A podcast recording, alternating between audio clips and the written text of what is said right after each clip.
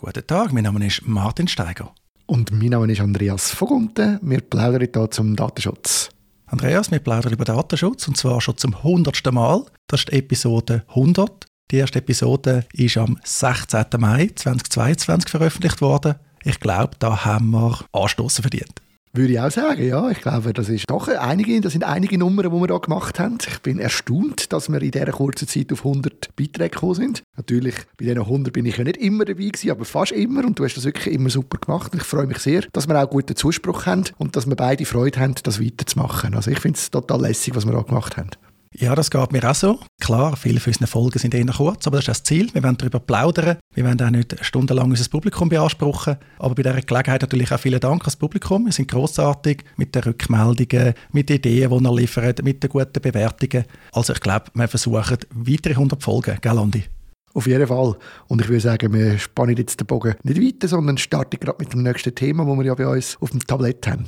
Ja, sehr gern. Das Thema, das ich vorgeschlagen habe, das habe ich aus einer Sendung von SRF Espresso oder Kassensturz Espresso. Das ist ein Konsumentenmagazin im Radio und die haben kürzlich das Thema gehabt, gibt das Business-Netzwerk LinkedIn private Daten weiter. Da noch der Hinweis, finde ich spannend, es gibt ja das äh, Bedrich's Law of Headlines. Das heißt, wenn die Medien ein Fragezeichen machen, dann ist die Antwort als Faustregel Nein. Und Spoiler Alert, das kann ich jetzt schon sagen, das Gesetz das ist also da direkt anwendbar. Genau, man hat natürlich immer Panik, wenn man das sieht, wenn man so etwas liest. Und das zieht dann auch entsprechend die Leute an. Und man hört natürlich auch immer wieder davon, dass LinkedIn oder auch andere soziale Netzwerke die Daten verkaufen. Und mit dem, was ja eigentlich ein bisschen stimmt, sie verkaufen natürlich nicht die persönlichen Daten, sie machen verkaufen Werbung, aber man hat dann oft das Gefühl, da werden wirklich Telefonnummern und E-Mail-Adressen und so weiter verkauft. Aber es hat ja da gleich schon einen Grund, warum das da jemand gemeint hat, die Daten werden so weitergeben. Und das kommt nicht vom heiteren Himmel. Was haben wir denn da dazu gehört?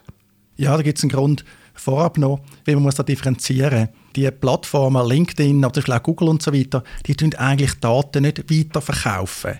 Sie tun Daten verwerten, monetarisieren, weil der Datenschatz, wo sie drauf sitzen, auch durch die Nutzung, wo wir natürlich da haben, bei denen sind ja kostenlose Plattformen grundsätzlich, den Datenschatz eben, den wollen sie nicht weitergeben. Das wäre für sie fatal. Darum könnt ihr immer gut betonen, nein, wir geben Daten nicht weiter. Aber das ist ja gar nicht der Punkt. Das ändert vielleicht gar nicht so viel am Datenschutz. Jetzt da vorliegend ist aber wohl so, und das kann man dann übrigens im Detail nachlesen, die wir den Show Notes wie gewohnt äh, verlinken. Da hat eine Frau wohl Telefonspam bekommen, irgendwie für ihre Handynummer, und sie hat gesagt, ja, die habe ich nirgends veröffentlicht. Dann hat man ihr aber gesagt, ja, die Daten hat man von LinkedIn. Sie hat dann sogar einen Screenshot bekommen von dieser Anruferin, wo man gesehen hat, ja, das ist ihr LinkedIn-Profil. Und dann so oben rechts äh, sind, glaube ich, weitere Angaben gewesen, unter anderem eben die Handynummern. Und sie hatten sich gefragt, ja, die habe ich zwar bei LinkedIn hinterlegt, das braucht mir zum Teil auch, Two-Factor oder was auch immer, aber sie hat das nicht freigegeben. Ja, Frechheit, was ist da los? Ja, da gibt es tatsächlich so Anbieter, die Daten sammeln aus verschiedenen Quellen, die anreichern und einem nachher via Browser-Extension die Möglichkeit geben, dass man die Daten kombiniert betrachten kann, nach das Profil überkommen. Und das ist schon etwas, wo einem dann verschrickt, wenn man, wenn man zu etwas das erste Mal konfrontiert wird. Und ich habe auch schon CRM-Programm gesehen, wo das anbietet, wo sagen, du, wir bieten dir ein Plugin an und dann können wir alle Daten absuchen, die man irgendwie findet über die Person und zusammenführen. Von dem her, es hat schon etwas, es kommt nicht von LinkedIn alleine, aber es ist natürlich problematisch, wenn man das alles zusammenführt, die Daten. Mit LinkedIn hat es eigentlich gar nichts zu tun. Eigentlich ist es nur eine automatisierte Abfrage in der Datenbank von so einem Drittanbieter. Also anstatt dass ich jetzt zum Beispiel auf eine Website gehe und dort eingebe Martin Steiger Zürich, geht die Person, die die Browser-Erweiterung installiert hat, über unsere Chrome-Erweiterung, geht auf mein LinkedIn-Profil, dann sieht die Browser-Erweiterung natürlich Martin Steiger Zürich, schaut, haben wir in der Datenbank jemanden und wenn es ein Match gibt, und das gibt es natürlich sehr häufig, dann werden weiterführende Angaben über mich angezeigt, eben vielleicht auch Angaben, die ich bei LinkedIn gar nicht hinterlegt habe oder zumindest nicht auf öffentlich gesetzt habe. Im vorliegenden Fall geht es um ein Angebot von Cognizant und da gibt es auch eine Browser-Erweiterung, die nennt sich Premium Sales oder so ähnlich. Aber da gibt es auch noch andere Anbieter, die das machen und die sammeln halt Daten aus ganz vielen Quellen. Grundsätzlich übrigens legal. Das ist denkbar, dass man das datenschutzkonform machen kann. Ja, und das macht einem aber manchmal schon ein bisschen Sorgen. Also das das eine, was mir da durch den Kopf geht, ich weiß, dass die Anbieter gibt und, die, und lustigerweise die Datenhändler, die gibt es schon so seit Ewigkeiten. Ich mag mich erinnern, ganz am Anfang noch von der Internetseite habe ich schon mit Firmen zu tun gehabt, die nichts anderes gemacht haben, als versucht haben, die Daten zusammenzusammeln, aus dem Netz zu scrappen und irgendwelche Profile zu erstellen und die nachher weiter zu verkaufen für Verkaufsabteilungen. Was ich da schon nicht begriffen habe und heute immer noch nicht begriffen, wer kauft die Daten und wer läutet tatsächlich irgendwelchen anderen Leuten an, die dann etwas verkaufen, beziehungsweise warum funktioniert das immer noch? Also wenn ich so ein Telefon bekomme, so einen Cold Call, wie man dem sagt, dann hänge ich den gerade auf. Das funktioniert funktioniert einfach nicht mehr. Und ich staune, dass man immer noch diese Daten verkaufen kann. Das mit den Cold Calls, aber natürlich auch anderen Kanälen, das funktioniert eben gut genug. Es gibt gerade in der Schweiz viele Leute, die sind höflich und die wollen dann nicht einfach aufhängen oder so oder Nein sagen. Dann denken sie, ja, ich dann später abwimmeln, dann machen wir mal eine Videokonferenz oder sogar einen Termin im Büro oder so. Und wenn dann natürlich ein guter, man könnte vielleicht auch sagen, aufdringlicher Verkäufer auftaucht, dann hat er einen Fuß in den Türen, oder? Je nachdem wortwörtlich, wenn man einen Termin bei sich abmacht. Und dann ist es schon passiert. ist halt die Frage, äh, was ist die Quote vom Erfolg und so weiter. In der Schweiz haben wir das aber zum Beispiel sehr bekannt, was in die Richtung geht, aus meiner Sicht, ist Swisscom Directories. Die ersten Online-Angebote, oder? Die nutzen so als äh, Einfallstor das Telefonbuch. Oh, das Telefonbuch gibt es gleich nicht mehr. Äh, sind sie online genug präsent, etc. Aber es scheint zu funktionieren, sonst gibt es ja die Geschäftsmodelle nicht. Bei der Quelle ist noch wichtig, da wird im Normalfall wohl nicht das Internet abgrast, weil das wäre datenschutzrechtlich problematisch. Aber es gibt ja ganz viele andere Quellen. Es gibt öffentliche Register, dann äh, viele von uns tun natürlich unsere Daten häufig unbewusst freigeben für die Verwertung. Also wir nehmen so an Gewinnspiel teil, die sind ja häufig zum Datensammeln da, aber auch, wenn man jetzt auf gewissen Websites surft und dann kommt da so ein Cookie-Consent-Banner, man klickt da einwilligen, auch dann, oder, tun wir häufig zustimmen, dass unsere Daten da weite Weg nehmen. Jetzt können wir darüber diskutieren, sind das rechtsgültige Einwilligungen und, und, und. Aber alles in allem gibt es halt viele Möglichkeiten, zu Daten über uns all zu kommen. Das stimmt. Trotzdem bin ich der Meinung, es wird schon langsam problematisch, wenn einfach eine Firma alles zusammensammelt und nachher das Ganze weiterverkauft. Das mag ja sein, dass ich meine Telefonnummer irgendwo gegeben habe. Aber wenn sie dann, also die, die Firma, die da erwähnt wird, die behauptet ja, dass sie gute Leads. Und sorry, auch wenn die meine Telefonnummer noch einmal findet, ich bin für niemanden ein guter Lead, wenn man mir anläutet, oder? Und was mir letztens eben passiert ist, und das hat mich dann schon auch hellhörig gemacht, gehört auch ein bisschen rein. Ich habe kürzlich von einer Firma Seamless AI ein Mail bekommen und da schreiben die mir, sie wollen mich informieren, dass sie über mich meine persönlichen Daten gesammelt haben und ich habe jetzt da die Möglichkeit, wenn ich will, kann ich dagegen Einspruch haben und das soll ich auf, der, auf dem Personal Data Portal machen und dort muss ich mich dann aber ausweisen und, äh, und damit ich überhaupt eine Auskunft bekomme und ein Löschbegehren machen kann. Und sie sagen mir eigentlich klipp und klar, wir haben jetzt deine Daten gesammelt und die verkaufen wir weiter. Und wenn du das nicht möchtest, dann musst du uns eigentlich alle deine Daten nochmal geben.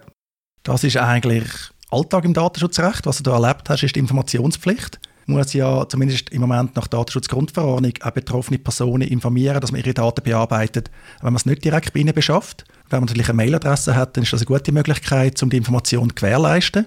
Und dann hast du die üblichen Datenschutzrechte halt. Also du kannst Auskunft verlangen, du kannst die Löschung verlangen, du kannst Widerspruch erheben. So das Unternehmen wird sagen, ja, wir haben einen Rechtfertigungsgrund jetzt nach Datenschutzgrundverordnung. Eben allenfalls hast du irgendwo sogar deine Einwilligung angeblich erteilt. Vielleicht haben sie auch ein überwiegendes berechtigtes Interesse. Werbung, Direktwerbung, wirtschaftliche Interessen können eben auch überwiegen im Anwendungsbereich von der DSGVO. Auch mit dem neuen Schweizer Datenschutzgesetz am 1. September kommt dann das übrigens auch mit der Informationspflicht. Weil man vielleicht auch noch das eine oder andere Mail bekommen. Letztlich, wenn man da mehr wissen will, dann muss man wirklich Auskunft verlangen. Auskunftsbegehren stellen, dann findet man vielleicht auch raus, woher das Ganze kommt. Aber du hast einen wichtigen Punkt angesprochen, von der Legalität her. Und in dem Espresso-Beitrag wird da der EDB zitiert. Ist noch lustig, wenn man es lost, wird der EDB zitiert. Im Beitrag, den sie veröffentlicht haben, wird das Zitat mir zuteilt. Aber der EDEP sagt zu Recht, und ich bestätige das, also könnte auch von mir stammen, es liegt eben nicht nur in der Verantwortung von den Anbietern, den Datenschutz zu respektieren, sondern auch die Unternehmen, die so Plattformen, so Datenbanken nutzen, die müssen eben auch sicherstellen, dass sie keine Daten verwenden, die unrechtmäßig erhoben worden sind. Wie macht man das im Alltag? Das tut man vertraglich absichern. Also man lässt sich zusichern natürlich, dass das Ganze legal ist, wenn man so Daten kauft. Ich meine, ein plumpe Beispiel wäre, man kauft E-Mail-Adressen, um direkt verwenden meine, da wird eben leider häufig nicht drauf geschaut. Das Problem ist eben, wenn man das nicht abgesichert hat und dann eben tatsächlich ein Problem vorhanden ist, dann ist dann der letzte Verwender zuerst mal dran. Also dann kann man nicht sagen, ja, ich habe die gekauft und haben gesagt, ist alles gut. Das ist einfach im Innenverhältnis, kann man Regress nehmen allenfalls. Also das ist ein sehr guter Hinweis vom EDÖP, dass man da schauen sollte. Ich habe keine Illusionen. In der Praxis klickt man sich das Angebot, zahlt irgendetwas, installiert Chrome Extension und dann geht es auf LinkedIn los. Allenfalls in Verbindung mit so einem kostenpflichtigen LinkedIn-Abo, wo dann doch ein bisschen Geld geht, aber sich auch für viel scheint zu lohnen. Wenn ich dich richtig verstanden habe, gehst du davon aus, dass die Händler, dass die tatsächlich Daten haben, die sie rechtmäßig bekommen haben. Dass ich nicht muss davon ausgehen dass die das irgendwo einfach zusammengeklaut haben.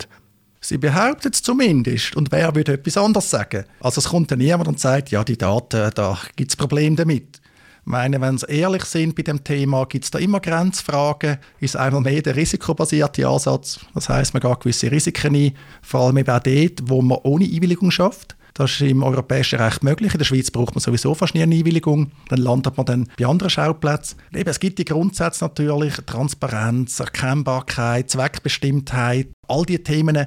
Aber man wüsste natürlich, im Alltag ist Durchsetzung schwierig. Auch jetzt da bei dem Beispiel bei Cognism kann man sich auch löschen lassen. Aber ist dann auch nicht so einfach. Man muss dann also den Namen, die Mailadresse und das Land angeben. Und äh, ja, ist noch auch noch interessant, oder? Ich denke, ja noch andere Identifikatoren. Also in der Praxis profitieren die Anbieter natürlich davon, dass das Datenschutzrecht in diesem Bereich nicht gut durchgesetzt wird. Das ist übrigens das ganze Thema mit den USA, oder jetzt ist ja das Thema Privacy Shield 2.0. Ganz viel wäre natürlich froh, wenn das Thema mal geklärt wäre, weil dann könnte man sich im Datenschutzrecht mal anderen Themen zuwenden, anstatt immer über die Amerikaner zu diskutieren, weil das bindet unglaublich Ressourcen und ermöglicht vielen anderen natürlich im Windschatten von dem Thema ja, Sachen zu machen, die vielleicht einmal interessant wären, näher anzuschauen. Weil gerade so Marketinggeschichten, wenn die eben mal von einer Aufsichtsbehörde dann vor Gericht genau geprüft werden, dann gibt es dort häufig Probleme. Aber was ich halt immer sage, eine datenschutzkonforme Umsetzung ist denkbar. Aber letztlich müsste halt dann der Verantwortliche das erklären im Streitfall. Die Streitfälle sind aber selten. Auch das kann ich verstehen. Ich habe einfach ein bisschen Angst oder ich mache mir Sorgen, dass ich jetzt da zugemüllt werde dauernd von irgendwelchen Firmen, die mir dann ein Mail schicken und sagen, du, wir haben für über dich Daten gesammelt, wir informieren dich jetzt darüber und äh, wenn du möchtest, kannst du das jetzt bei uns anschauen und löschen lassen, musst aber deine Idee aufladen und so weiter. Und das ist für mich erstens ein riesen Aufwand, wo ich überhaupt keine Lust habe, das zu machen. Also ich werde da quasi mit Arbeit von außen belastet, wo ich keine Zeit und Lust habe dafür. Und zweitens sind mir die auch alle lustig. Ich weiß nicht, ob ich denen wirklich äh, meine, meine, meine Identitätskarte aufladen und das Dritte, was mich dann da auch ein bisschen stört, ist irgendwie kann ich denn das Mail, wenn, wenn sie mir nichts würden sagen, wäre es mir noch fast lieber, weil vielleicht komme ich gar nicht mit über von dem Gebrauch von diesen Daten. Aber durch das, die mir das Mail schicken, habe ich das Gefühl, wenn ich jetzt nichts mache, habe ich wie klammheimlich zugestimmt. Zugestimmt hast du nicht, aber deine Zustimmung braucht es eben eigentlich gar nicht. Zumindest nach Schweizer Recht braucht sie nicht. Nach europäischem Recht, nach der DSGVO ist das nur ein möglicher Rechtfertigungsgrund. Das Problem, das du beschreibst, ist aber völlig legitim. Also man könnte sagen, der Gesetzgeber hat gefunden, ja, müssen da an die Vogelhund informieren, dass seine Daten bearbeitet werden, dann kann er seine Rechte wahrnehmen. Und du sagst jetzt, äh, das wollte ich gar nicht. Erinnert so ein bisschen an das Cookie-Banner-Thema. Oder? Haben wir gesagt, ja, die betroffenen Personen sollen können frei entscheiden, sollen da souverän entscheiden können, was mit ihren Daten passiert. Die Praxis ist natürlich ganz eine andere. Immerhin muss ich sagen, im Anwendungsbereich der Datenschutzgrundverordnung gibt es die Informationspflicht auch bei der nicht direkten Beschaffung von personenbezogenen Daten ja schon länger. Und zumindest ich habe jetzt nicht erfahren, dass er ständig Mails bekommt, dass meine Daten bearbeitet werden. Es gibt dann noch die eine oder andere Ausnahme und man kann als Verantwortlicher je nachdem auch argumentieren, wir machen das nicht. Und du hast jetzt natürlich gerade ein weiteres Argument geliefert. Also nein, wir wollen jetzt nicht die betroffenen Personen belästigen, dann machen die sich nämlich unnötig Sorgen.